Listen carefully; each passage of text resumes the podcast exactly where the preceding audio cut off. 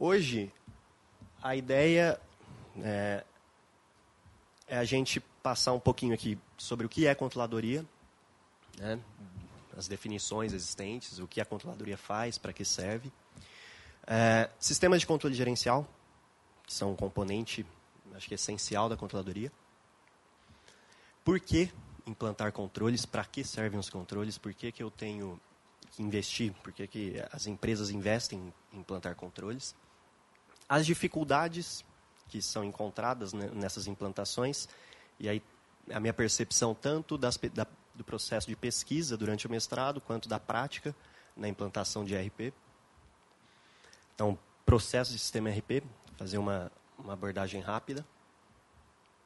E, na prática, eu vou hum, passar para vocês os resultados do meu, é, da minha dissertação de mestrado, que foi um estudo de caso, e pretendo não é, passar de uma forma bem prática, não muito acadêmica, tá? que eu acho que esse é o objetivo.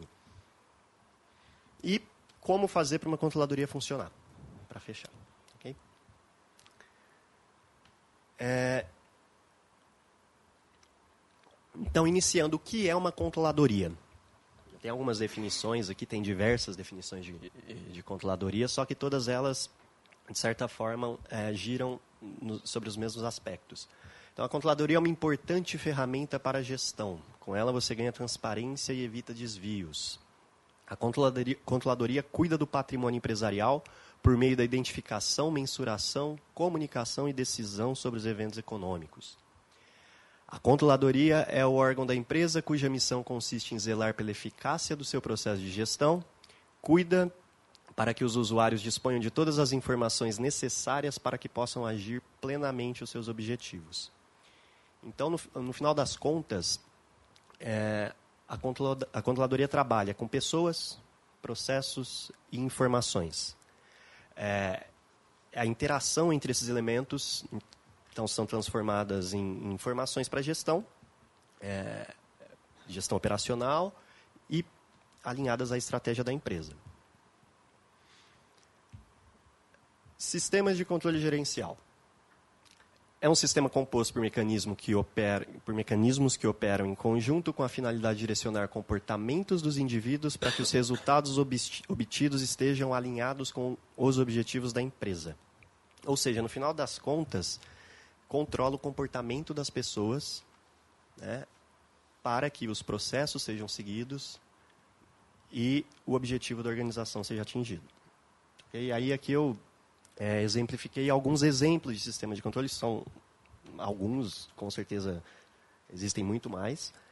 É, como declaração de missão e valores, planejamento estratégico formalizado. Planejamento estratégico é uma ferramenta essencial, é o início, é, por exemplo, de um processo orçamentário. Sem planejamento estratégico fica muito difícil fazer um processo orçamentário. É, regras e procedimentos escritos, padronização. Orçamento, né? Contabilidade por responsabilidade, então, contabilidade por cento de custo, cento de resultado, que os alunos do Rony sempre aprendem muito com isso. É, mecanismo de avaliação de desempenho, o ERP também faz parte desses, é, desses sistemas. E aí, custeio, custeio por absorção, custeio direto, custeio variável. E Balance Scorecard. Tem muitos outros mecanismos formais e informais de controle. Então, é, os sistemas de controle gerencial eles fazem parte, são as ferramentas que a controladoria utiliza para atingir os objetivos. E é, no que, que esses sistemas auxiliam? E aqui um pouco mais voltado para pequenas empresas, empresas é, familiares, apesar de ser um conceito geral.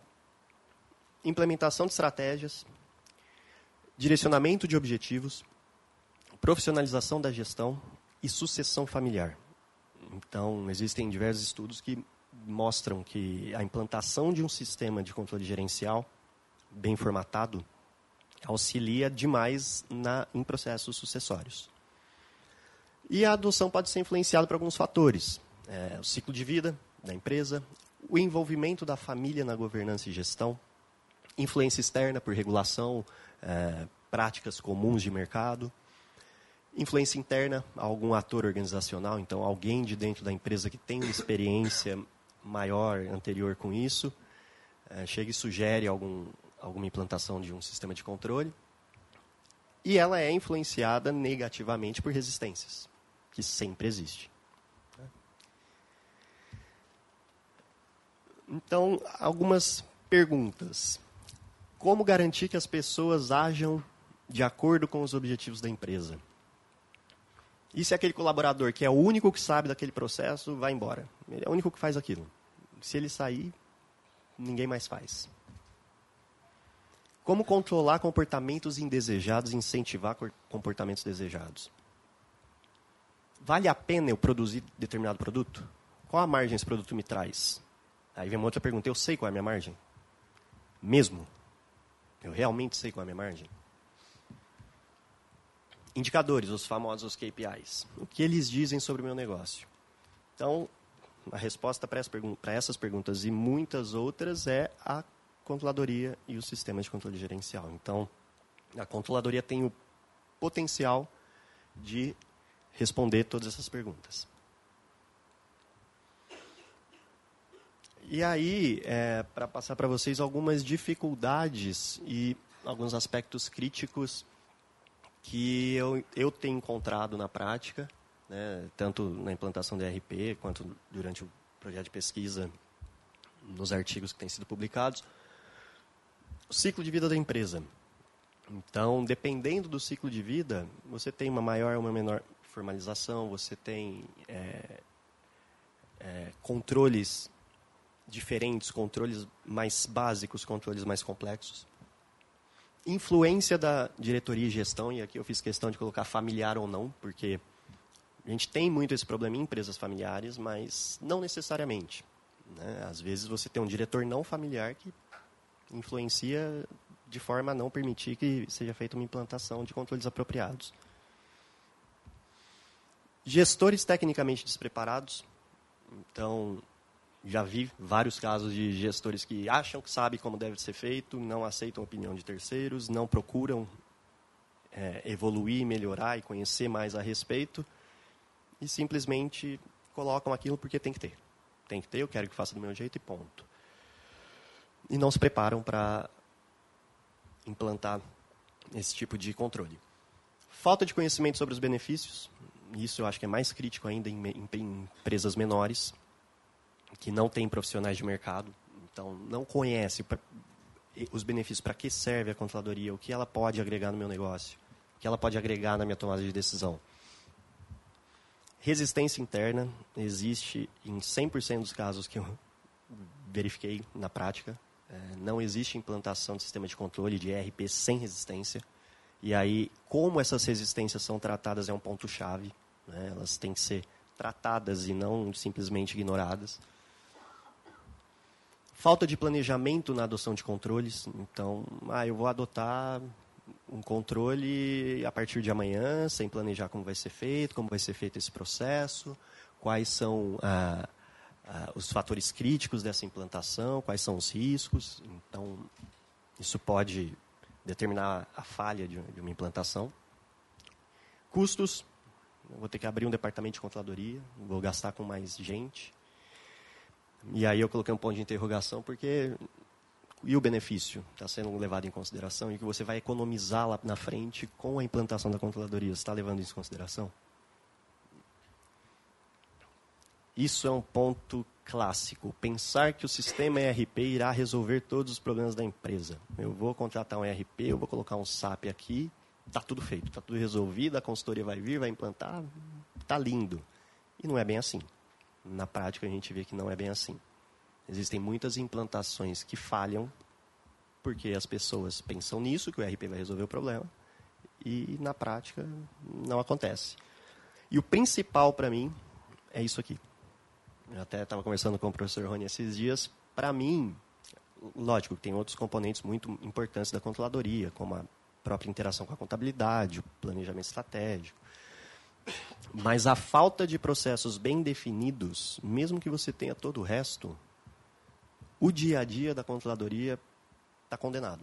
Se você não tiver processos bem definidos, como que você vai conseguir extrair um indicador lá na frente que diga alguma coisa, diz o que sobre esse processo? Se não tenho ele bem definido, eu não sei o que eu quero medir. Então fica muito difícil. E aí, para passar um pouquinho sobre, pro, pro, sobre processos e sistemas ERP, é, eu trouxe alguns fluxos aqui básicos de como funcionariam três processos normais em qualquer empresa. Pedido de compra, um recebimento de mercadoria, uma nota fiscal de entrada e um pagamento. É o famoso processo da compra ao pagamento.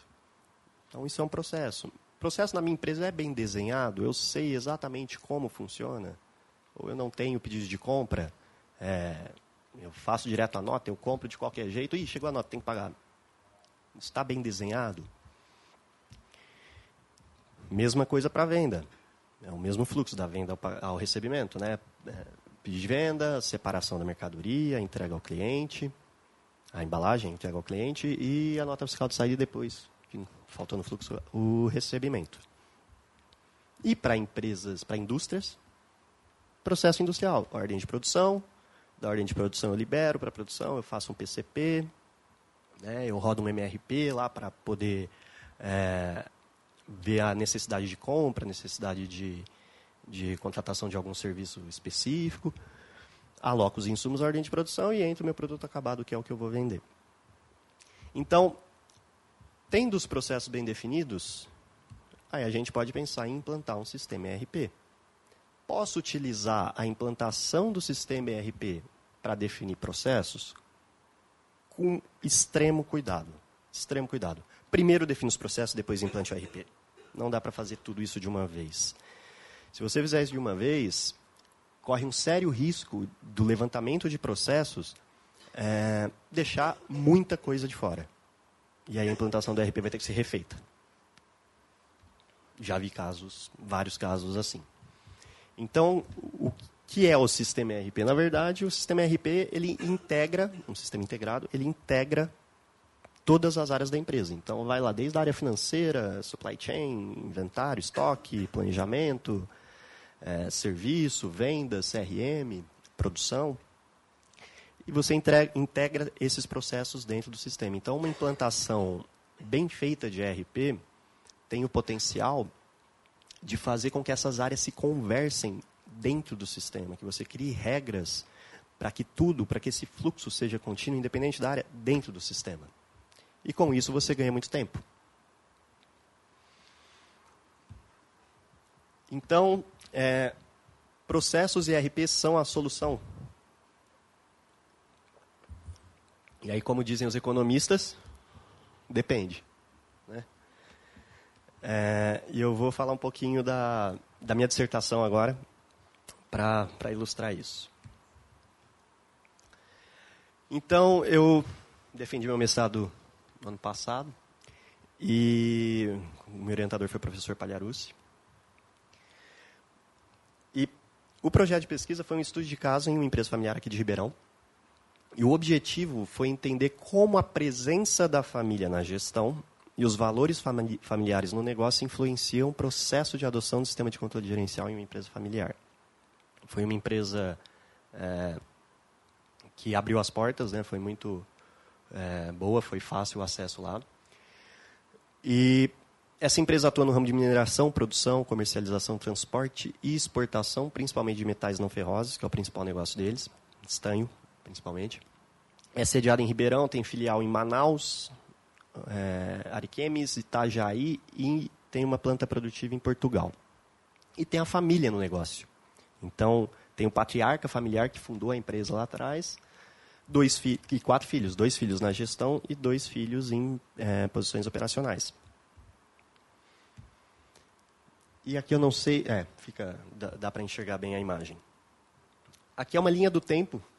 Se alguém tiver paciência para ler minha dissertação, tem mais informações sobre isso lá.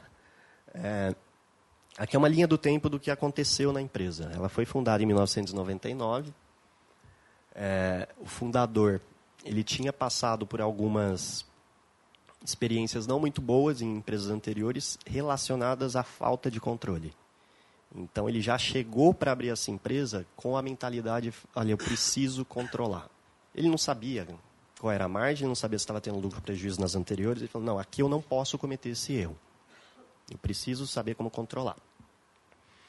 Mas ele começou praticamente do zero. Eles é, tinham que vendeu o almoço para pagar a janta. Né? É, ele, ele mesmo relata que no início o objetivo era sobreviver. Ele vendia sem ter o produto. Ele vendia, aí ele corria atrás de ter o produto, entregar, conseguir prazo. Então, no começo, é aquela coisa de qualquer empresa em fase de é, inicial. Né? O empreendedor vai lá e dá um jeito. Então, ele sabia que ele tinha que ter controle. Ele tinha? Não, não conseguia.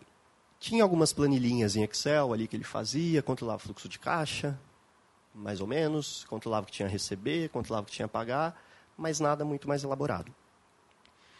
É, e aí, o que acontece? Ele começou essa empresa, começou com os filhos, né, com, com dois filhos, depois contratou os outros. E um dos filhos ficou responsável pela parte administrativa, que hoje é o CEO da empresa. E ele sabia que ele tinha que controlar, mas não tinha condições, não tinha maturidade ainda para implantar esses controles. E lá em 2005, quando a empresa já cresceu, já tinha um faturamento grande, a operação já estava um pouco mais complexa, não tinha condições de fazer esses controles manuais, ele falou, não, preciso implantar um RP. Ele foi lá, sozinho, praticamente, foi lá e implantou o RP. Deu certo? Não.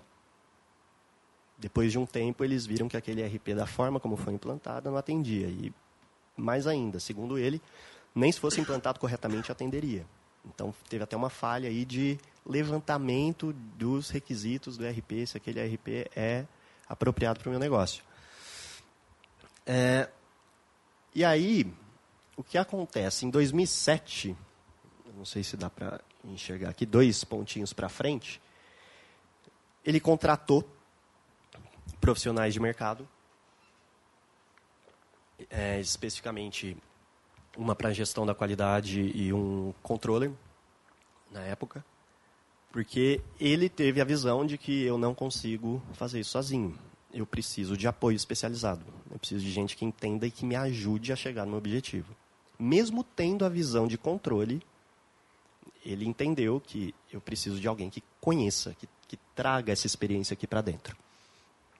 E aí, ao mesmo tempo, ali, ele implantou a ISO, né? ele contratou essa profissional de contabilidade para a implantação da ISO. E aí teve um insight que eu acho que foi um dos principais fatores de ter dado muito certo lá. A ISO ela é, define para padronização de procedimentos. Então, todos os procedimentos produtivos têm que ser padronizados, você tem que ter instruções operacionais, é, versões dessas instruções, né? tem que ter controle de versão. Ele falou, mas para que eu vou implantar ISO só para o processo produtivo? Eu vou usar o conceito da ISO para a empresa inteira. Eu vou aplicar os processos na administração. Eu vou criar instruções operacionais para o financeiro, para a contabilidade, é, e para todos os outros setores. Eu vou documentar tudo isso. E aí, ele, com o apoio desses outros é, profissionais, iniciaram esse processo de padronização dos procedimentos. Tem uma ideia, em 2007 ele fez isso. Ele foi entender que aquele RP, aí depois de muito trabalho, claro, desses profissionais que entraram, tentaram fazer o RP que, estava lá funcionar, ele, eles foram entender que o RP não era apropriado para o que eles precisavam lá em 2012. E aí em 2012 falaram, não, vamos buscar um RP de mercado que atenda às nossas necessidades. Buscaram esse RP. Nesse momento, eles começaram a fazer orçamento. Eles não tinham orçamento até ali. Então, você pega de 99 até 2007, não tinha um processo orçamentário formatado. Claro, o, o, o patriarca, principalmente, que conhecia muito do negócio, tem um planejamento. Né? Todo empresário tem um planejamento, por mais básico que seja. É, mas não tinha um processo orçamentário formatado eles fizeram essa implantação de orçamento de uma forma tão bem estruturada que houve alteração no formato do orçamento em 2013 e depois uma outra alteração em 2014. De lá para cá é a mesma coisa. Então, muda, né, se incrementa, eles aprendem as coisas conforme os anos vão passando, mas aquele formato é a mesma coisa. Teve um processo de unificação do plano de contas entre todas essas empresas do grupo. O plano de contas é o mesmo para todas. Lá atrás, por quê? sabia-se que para comparar as empresas, para fazer todo o processo de análise, isso tinha que ser é, comparável. Então, é, foi um processo de evolução ao longo do tempo. O que isso quer dizer? Que aí a literatura apoia muito isso. Ciclo de vida. Né? Então, conforme o ciclo de vida da empresa, conforme a maturidade da empresa, ela tende a adotar mecanismos mais formais de controle, mecanismos mais complexos e melhores e mais apropriados. Então, lá no começo tem empreendedorismo, depois tem uma, uma fase de coletividade, isso aqui é Murzimula, é, uma fase de formalização contro, controle e depois uma fase de estruturação que chega a ser controle por mercado. Então, houve um processo de evolução ao longo do tempo, não foi algo que chegou e simplesmente já chegou no estágio que está atualmente lá no início. E eles vêm evoluindo a cada dia. É, eu estava conversando com o pessoal esses dias, eles têm um, um acabaram de implantar é, CVA lá, empresa familiar. Então, percebe, a evolução vem ao longo do tempo, com o aprendizado. Então, para falar dos resultados da pesquisa, o resultado final, o que influenciou tudo isso. Uma, um ponto muito forte são os valores familiares no negócio. E aqui eu destaquei quatro, passar rapidamente para vocês. Primeiro, separação entre família e negócio. Aí tem uma fala do CEO que, que resume isso. Passou do portão para cá, na empresa não se fala de família. Passou do portão para fora, a família não fala de empresa. Eles separam muito bem isso. Toda empresa familiar faz isso, né? Então, Meritocracia. É, todos os funcionários que eu conversei lá sentem que eles valorizam muito, sentem e contam as histórias de meritocracia. Então, aqui tem uma, uma citação de uma gerente da, da unidade de trading que ela fala: se você tiver vontade de se esforçar, eles dão oportunidade. Tem muita gente que também cresceu com o grupo. Isso vem deles. Pelo menos eu sempre, sempre tive essa sensação desde o início. Eles dão liberdade como se o negócio fosse, fosse nosso. E eu sinto que a maioria sente a mesma coisa. Respeito à hierarquia, essencial. Então, se um gestor é, se tem um gestor responsável por aquela área, o patriarca, por exemplo, ele não vai conversar direto com o cara da área. Ele vai falar com o gestor. Falou, gestor, ó, eu vi um negócio errado que o, que o José ali está fazendo. Pô, cara, não concordo com isso.